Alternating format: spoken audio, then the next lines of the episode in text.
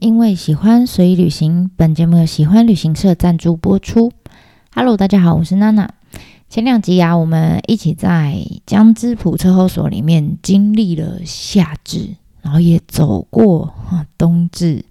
那这一次，我们就要带大家继续找。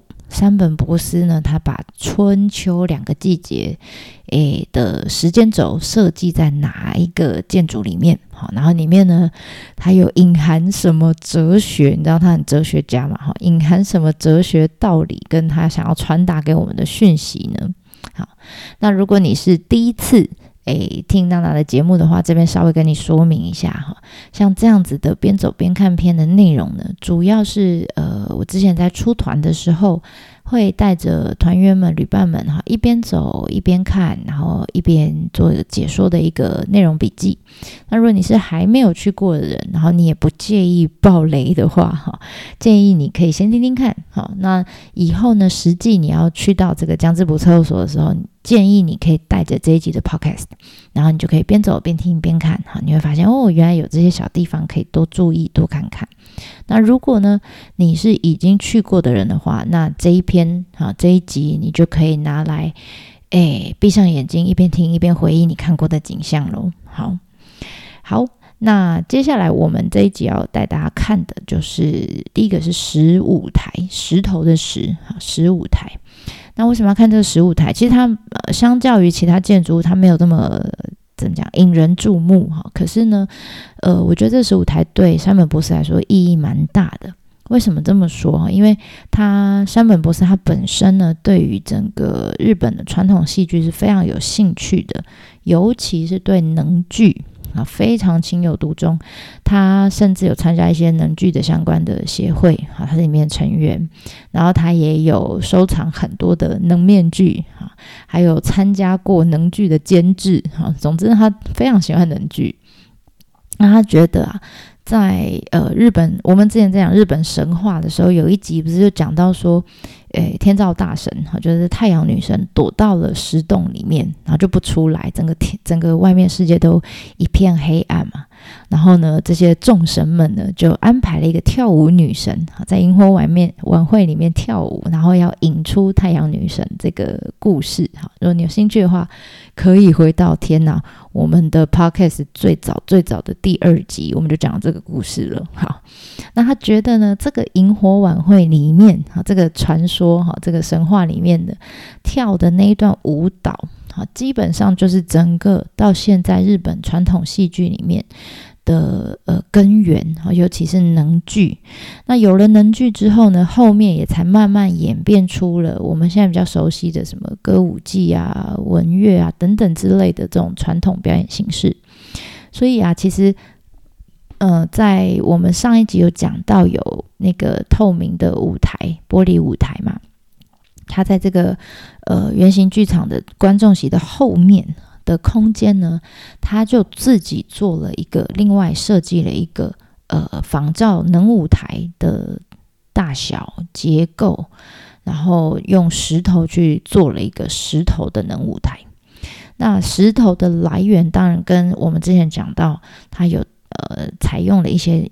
呃，当初为了要盖江户城哈 留下来的叫残念石之外，它其实也采用了一些是福岛县，就是自然而然从岩盘上面剥落下来的比较大的石块，然后用这些石头呢去排列出就是呃舞台，还有能他们能剧演员要进出的时候都会有个通道，我们叫桥挂哈西卡卡里哈，就是一个通道啦。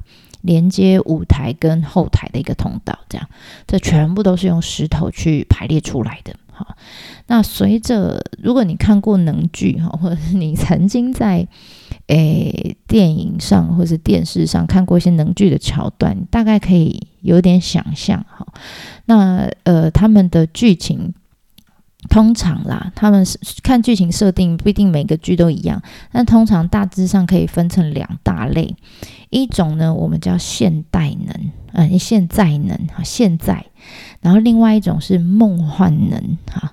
那所谓现在能，就是诶，它的故事内容可能就是以现实中哈，就是随着时间轴演进，然后发展是真实世界里面发展的故事跟桥段。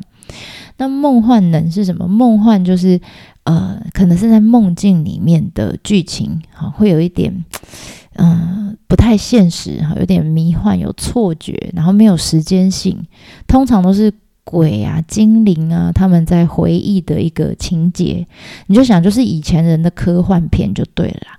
好，那通常呢，呃，能剧里面非常多是属于梦幻能的桥段。好，那通常这种剧啊，他们的主角就会是已经往生的灵魂啊，等等。好，这些死亡者，我们叫死掉的人哈。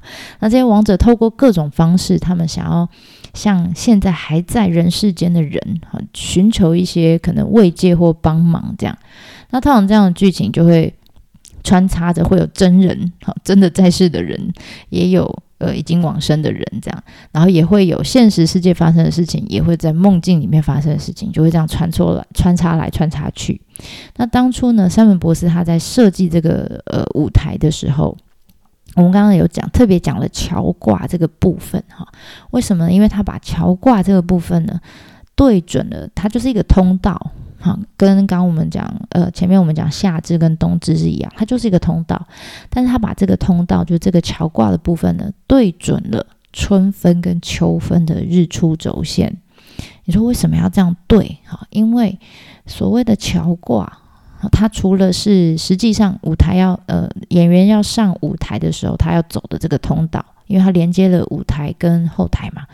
除了这样实质上面的这个设计之外，其实呢，它也是一个象征，它是象征现实世界跟灵界 跟另外一个世界的通道。所以所有的舞台一定会有这个桥挂，只要是能舞台，一定会有桥挂这个东西。所以你下次就会看有桥挂的，就是能舞台。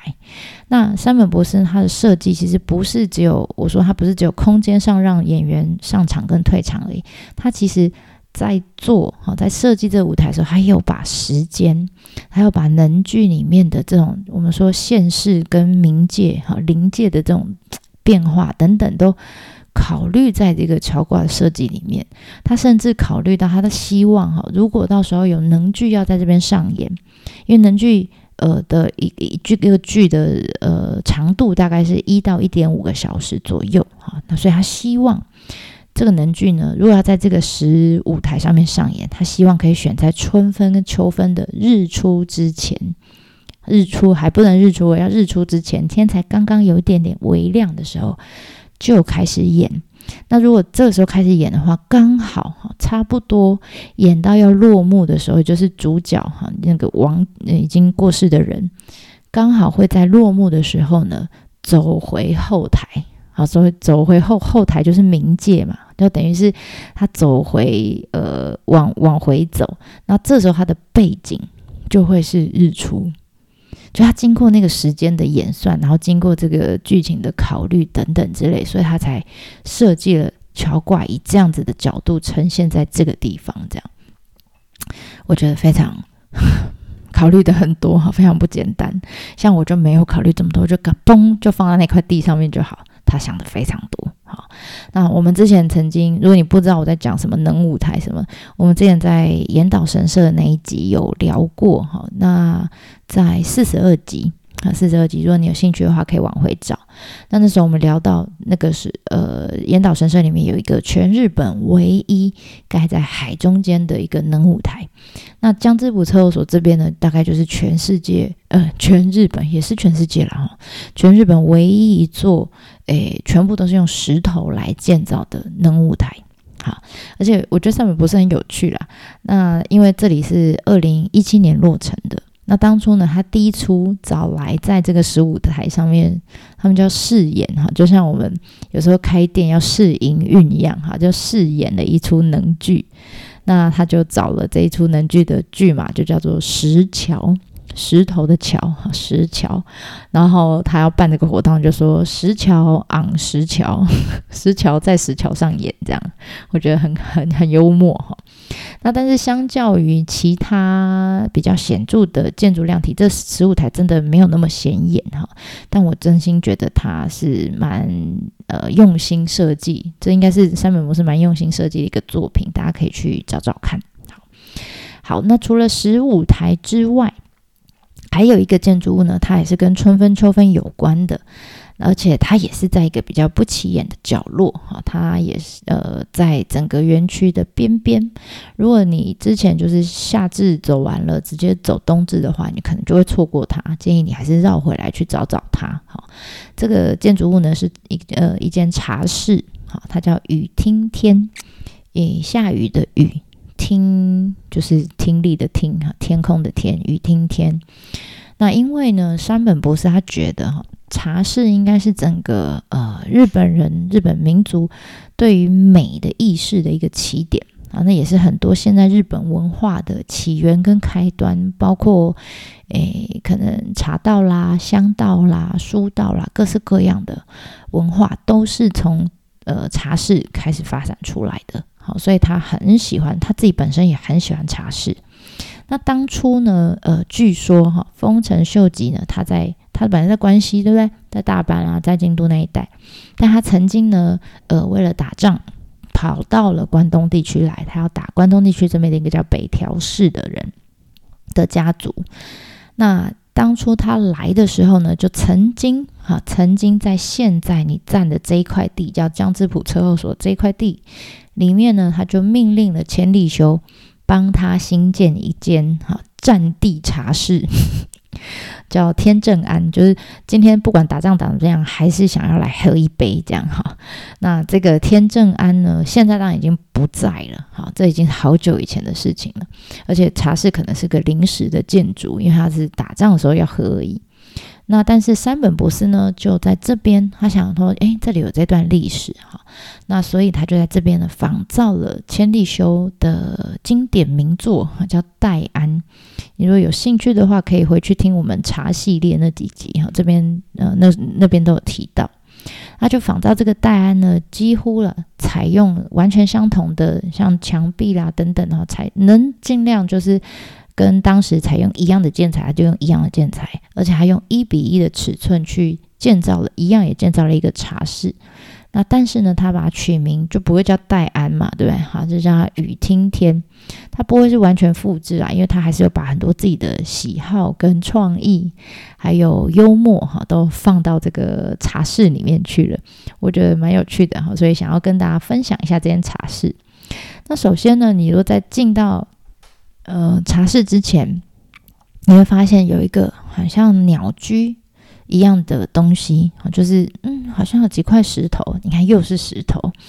果不其然哦，在茶室前面，它是参考了日本山形县里面呃某一个部落，他们那里呢有最原始、最原始以前早期的人刚开始用的这个用石头去做的鸟居，其实就是直的石头两块两条，然后上面放横的石头，这样做成一个门的形状哈。那这样子用石材搭建的石鸟居呢，走过去之后，你就会发现，诶，它就是正对茶室的门口。走穿过去之后，你就会走到呃茶室的我们叫令口，就是那个小小的，你必须 强迫你跪下的那个入口。这样，你就会走到令口令口的旁边。然后呢，另外一边呢，鸟居的另外一边就是对准了春分跟秋分的日出。好，所以跟刚刚的十五台一样。你只要到春分跟秋分的那一天，太阳从海平面升起来，光线就会穿过这个石头门，好，就会穿过这个石鸟居，然后照在这个令口上面。应该说令，正确来说应该是令口前面有一个石头，专门让你就是可以踩上去的一个石头，我们叫踏石。那很特别的是呢，山本博士啊，通常他会他一般啊，我们在茶室令口前面这块石头哈。因都是很大片的石头，让你可以踩上去，方便可以进到茶室里面。就他把这块石头改成了光学玻璃，你看过来啊，就是刚刚玻璃，呃，前面我们讲玻璃舞台那个光学玻璃，那很好玩，就是你知道，当春秋分的时候，太阳光一照这光学玻璃，那个日出的光线就可以折射，哈，透过这一块石头折射到，呃，把这个茶室里面，然后就把整个茶室给照亮。我光想我就觉得好梦幻，但我还是没有机会可以亲自看到，这都是听他们讲哈，听他们工作人员讲，但是只能幻想这样。所以这个时候你可以低头哈看一下你脚下那一块很特别的光学玻璃。那如果你已经在这个光学玻璃旁边的话，那我我想你应该已经离开刚刚那个石鸟居了吧？对，好，那我可以跟你稍微回头说一下，你知道刚刚那个石鸟居下面就是铺在地上的一些石头，看起来也很大片，很厉害，对不对？大家可以猜一下这石头是干嘛的？原本的功用，它原本是日本古坟时代所挖出来的石棺的棺盖，石棺的盖子啦。所以每次你知道，我都会等大家经过之后，或是到之前，就不会站有人站在上面的时候讲这件事情，因为我自己踩在上面，有时候我也觉得毛毛的哈。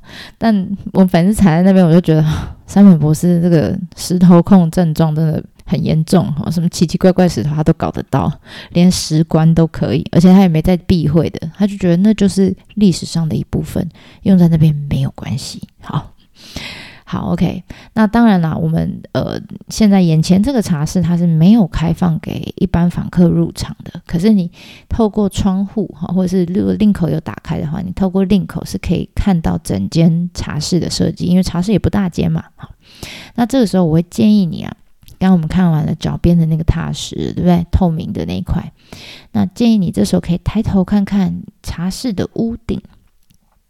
一般啦，传统的茶室他们就是用茅草的屋顶嘛，哈。但是山本博士没有没有用传统的建材，他用了什么？你会发现，诶，他用了一个很现代的建材，就是一般我们在呃台湾可能也有，或者是一般仓库，像在田里面的一些小屋，就是一个铁皮小屋啦，然后上面会用的那种波浪板。的那种材质，有点锈掉的波浪板那种材质。那原来啊，在这块土地上面，哈，呃，山就三本博士他们还没进来的时候，这一块土地都是用来种柑橘的柑橘园嘛。那原来在这这块地上的这个柑橘的农种柑橘的这个农夫啊，他就有盖了一小个铁皮铁皮屋，好，那里面当然就放一些农具啊等等，他就不用每天拿来拿去。那但是因为后来要盖江之浦测候所了哈，所以小屋当然就是要拆掉。就没想到呢，这个山本博士就说：“哎，要拆的时候，他就说那个屋子小心小心小心拆，上面那个波浪板我要用。” 大家不知道他用在哪里，就后来才知道，原来他要用在这一间的茶室上面。为什么呢？因为他说啊，他说千利休那个时候会用呃茅草屋，是因为只有那个时候只有茅草屋嘛，就是最用功的。建材就是它，就是茅草。现在不是它，现在最方便、最用功的、最感觉穷的 建材啊！不要讲穷，我们说差级，好吧？很差级的食材，呃，的建材就是这个啊，就是什么？就是铁皮屋的屋顶这样。他说，如果千利休生在现代，他应该也会跟我一样用这样的建材来设计他的茶室。他他可能有梦到千利休，我不知道。总之呢。他就把它用在了他设计的雨听天这个茶室上面，然后呢，他每一次他就说，每次呢，只要到雨天的时候。你就可以听到，如果是用茅草就听不到这个声音，但因为你用的这样子的呃波浪板，所以只要下雨的时候，你就会听到雨水就像叮叮咚咚、叮叮咚咚打在那个波浪板的屋顶上面的声音，所以他就把这个茶室呢就取名叫做雨听天。好，那因为它真的位置非常的角落哈，容易很容易被错过了，大家就走过去，然后也不知道它什么东西，看一看一眼就过去了，我觉得好可惜哦。所以如果啦，今天但有时候下雨。我们不是每次去都会遇到好天气，如果遇到下雨，我就会特别带团员往这个点去走，因为这是呃雨天限定的热点。因为晴天你听不到雨听天嘛，对不对？好，好了，那除了听雨的这个功用之外，其实雨听天这个名字它还隐含了另外一个含义哈，因为这三个字哈，雨听天的日文的发音叫乌秋天。那这个其实跟呃，他们佛教用语里面有一个词叫做“有顶天”，有无的有啊，顶天嘛，哈，有顶天也叫 “ucho 天哈，发音是一样的。那有顶天是什么意思？就是在呃佛教的世界观里面，就有顶天表示就是最高的地方，好，在这个世界里面最高的地方。所以呃，有点意指就是一个人呢，呃，可能人生到了一个。呃，达成一个他很想要达到的目标或等等之类的，他就是非常欣喜若狂，然后得意忘形的那种感觉。所以如果我们说前面一直在讲冬至的那个隧道，哈，山本博士一直把冬至呢比喻成是一个呃人生的起点，也是一个人生的终点。那现在这个茶室它是对准了这个春分跟秋分的这个日出的轴线。我在想，它或许有一点点在暗示说，当我们人生哈走到春天的时候，就开始往上走哈，然后就会难免有时候会有一些。就因为有一点成就了，就开始自满哈，就呈现一个就是无求点，就是有顶天的那个状态哈。但你知道，就是当人呐、啊，其实处到处在一个人生中巅峰的时刻哈，其实就代表是他人生开始往下走的一个时。起点和一个转折点，所以他我觉得啦，他应该是有点类似哈，用这样子的名称来提醒来到这里的访客，就是你在雨听天这个茶室里面呢，听雨的时候，也不要忘了要反省自己啊，千万不要有顶天，好吗？好，不要不能太自傲、太狂妄、太得意忘形这样。好，这个是有关他的名字。好，那除此之外呢，呃，跟茶室呢相关的还有两个，我觉得，诶，比较不明显的小彩蛋，可以提供给大家玩一下，如果你有兴趣的话。一个呢是藏在呃令口，就是茶室入口旁边呢，呃，有一个被埋在土里面还是石头堆里面的一个凹下去的空间，还有一个玻璃的小容器。好，大家可以找一下在哪里。那另外一个呢，是在茶室的空间里面有一个凹下去的，我们叫床之间的空间里面有挂一个呃挂轴，好，上面呢是山本博士自己写下来的字画。好，那这两个如果你有兴趣，你可以上我的呃，你如果不在现场的话，你可以上我的方格子去看一下，我的照片贴在上面。那第一个呢，我们讲那个。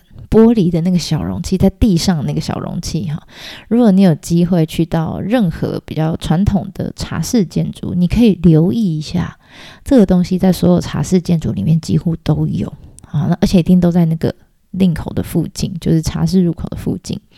那这个凹下去的洞哈，我们在日文里面叫它尘穴，尘灰尘的尘，哈，尘穴一个孔穴的穴，然后呢，或者是你也可以叫它支离孔。知道的知，离开的离，好，孔洞的孔。那不管是陈穴也好，知离孔也好，它的发音都是齐利亚，啊，意思是什么呢？其实就是尘穴嘛，丢灰尘的穴的洞。OK，那如果你呃有看过我们讲到茶的那几篇的内容，你大概就知道我们有讲一个尽在不言中的默契，对不对？好，就是意思就是呃日本人从进茶室之前到真正坐下来到喝完茶之前，几乎啦，就是他们都呃喝茶的访客跟。呃，主人，我们叫亭主，几乎都是靠各式各样的暗示来做交流。他们不会直接讲出话来，他们就是用暗示来交流。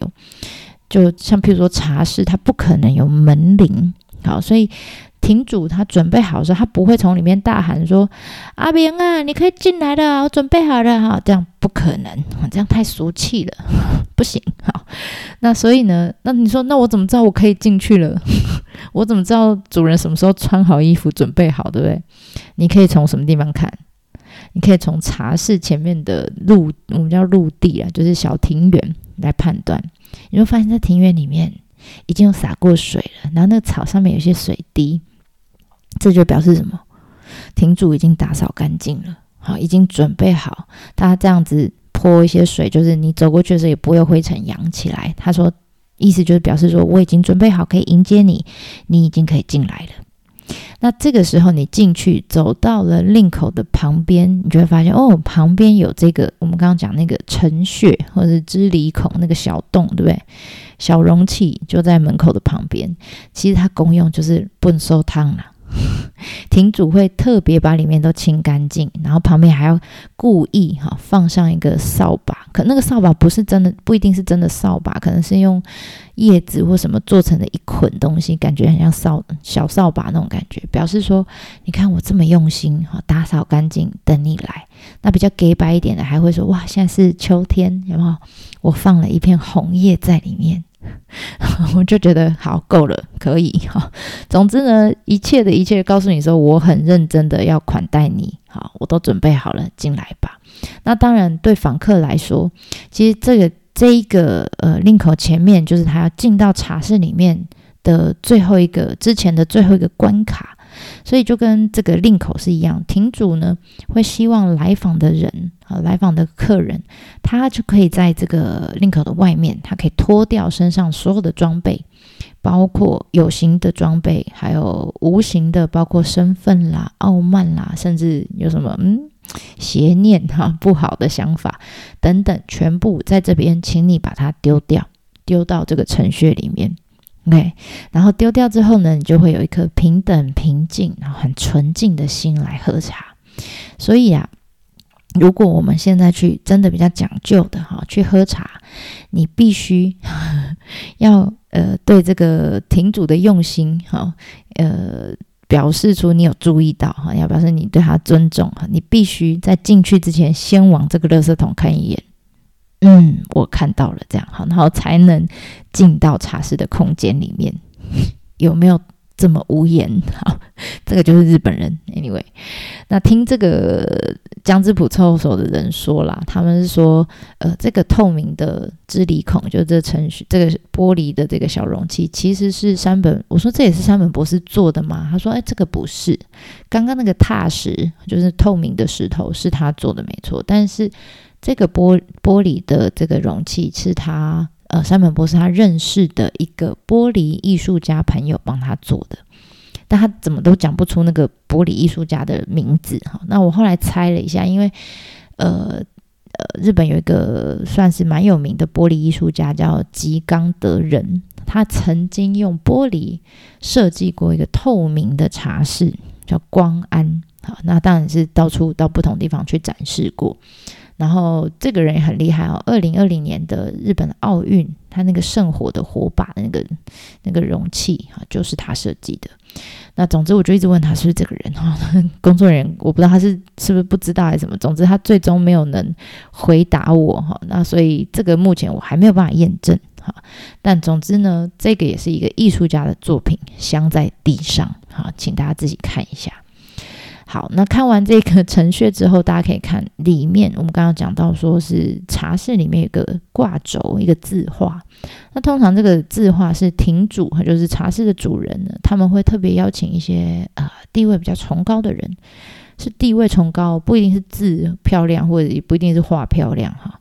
那么请这样的人来帮他们题字或作画，或者是他们自己写。好，那内容写什么呢？通常就是。呃，可能是表达当当时的季节啦，或者是他们通通常会选一些禅语哈，来呃，就是写在上面，主要是要给访客哈，就是看的，表示说今天亭主我想要告诉你什么讯息，我都不用讲，我都用写的这样哈。那所以呢，这个时候这个山本博士呢，就用这个挂轴，等于是跟我们这些访客来幽默了一下，他他没有特别请厉害的人来写，他就自己写了。他写了几个字呢？他写了五个字，叫做“日日是口实”啊，“日日是口实”，这什么意思？哈，就原本啦，日本有一句禅语叫做“日日是好日”，大家应该有听过吧？对不对？但我到现在还无法理解。就我记得有一次在我带的团员里面有蛮多是呃对岸的朋友，我不知道为什么我讲了这句话之后，他们全部报销成一团。到现在都还不知道为什么，听说是有不好的意思，就是有嗯奇怪的联想这样。但在台湾还好，我们 听到日日是好日也没什么特别那个嘛吼。好，那这个我记得还有一部日剧，也就是叫这个名字这样。那意思是什么呢？就是呃，我们每个人呢，如果可以专注于每个当下的话，那每一天其实都是一个好日子的意思。不管是下雨，下雨天有下雨天的好，出太阳出太阳的美，这样子。那山本博士呢，他不是用原来的这五个字，他把后面的好日换掉了，换成口实。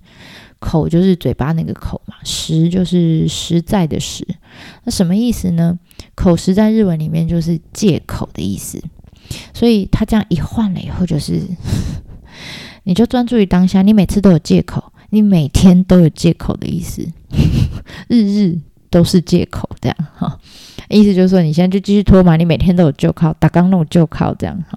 但这是一个，因为呃，口实跟好日的日文发音是一样的哈，所以这算是他们老一辈的幽默感。然后就没想到他幽默一次就算了，他在去年。二零二一年的时候，在京都有一个叫两足院哈，就一般平常是不开放的一个寺院里面的，办了一个特别展，然后他又玩了一次这个 幽默感，他把他这次不写口实哦，他只是写荒日一样。抠机子哈，那个发音跟好日是一样的，所以呢，你知道日日是好日，又变成日日是荒日。那这个荒日其实，呃，你如果照它原本的意思来说，就是狂风暴雨哈，非常混乱的日子这样。所以网络上很多人对这个展哈里面这一句话，就是日日是荒日的理解，诶，不太一样。有人就说啊，他其实是暗指说现在。呃，社会上这两年哈，因为疫情的关系，所以造成了哈很多的混乱哈，就变成荒日嘛。那也有人就说，山本博士其实他想要表达的概念是，现代人因为资本主义的盛行哈，那造成很多的乱象，让大家有一种末世、世界末日的感觉，这样。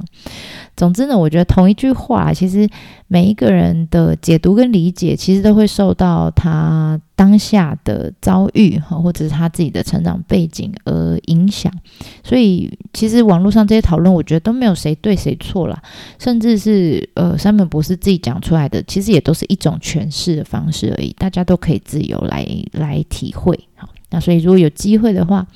诶，如果大家到 江之浦测候所来看看这一幅日日是口实之后，哈，那非常欢迎你跟我分享一下你当下你会怎么想，你会想要怎么诠释这句话。好啦，那以上呢，这些大概就是我们用了三集来讲江之浦测候所，而且我只有把里面我觉得比较大、比较经典的一些建筑量体来做一些很简单的介绍。希望你们会喜欢。好，那其实园区里面还有很多，他他就是个石头控哈，还有收集各式各样的石头、各式各样的化石，在散落在整个园区里面。还有他有一系列作品是参考很多数学模型去做成的这种雕塑品、金属的雕塑品。甚至呢，在疫情期间呢，其实这两年他们还有从呃春日大社劝请来哈，在这个园区里面有一个小神社。还有新落成的樱花步道等等，哈，这些都留给大家自己去现场一一发掘跟体验呢，哈。那最后呢，我会在下面的连接呃贴上一段，就是之前山本博司在江之浦刚呃呃江之浦测所刚落成的时候，一个杂志帮他们做的访谈影片。我觉得做的还不错哈，虽然是呃几年前的作品了，但里面有拍到很多江之浦测候所里面的画面哈，所以我希望呢，用这个影片来当做整个江之浦测候所的结尾哈。如果你喜欢有兴趣的话，也可以点开下面的链接来欣赏一下。那我们江之浦测候所就先分享到这里喽，那下一次我们再去别的地方啦。ではまたね。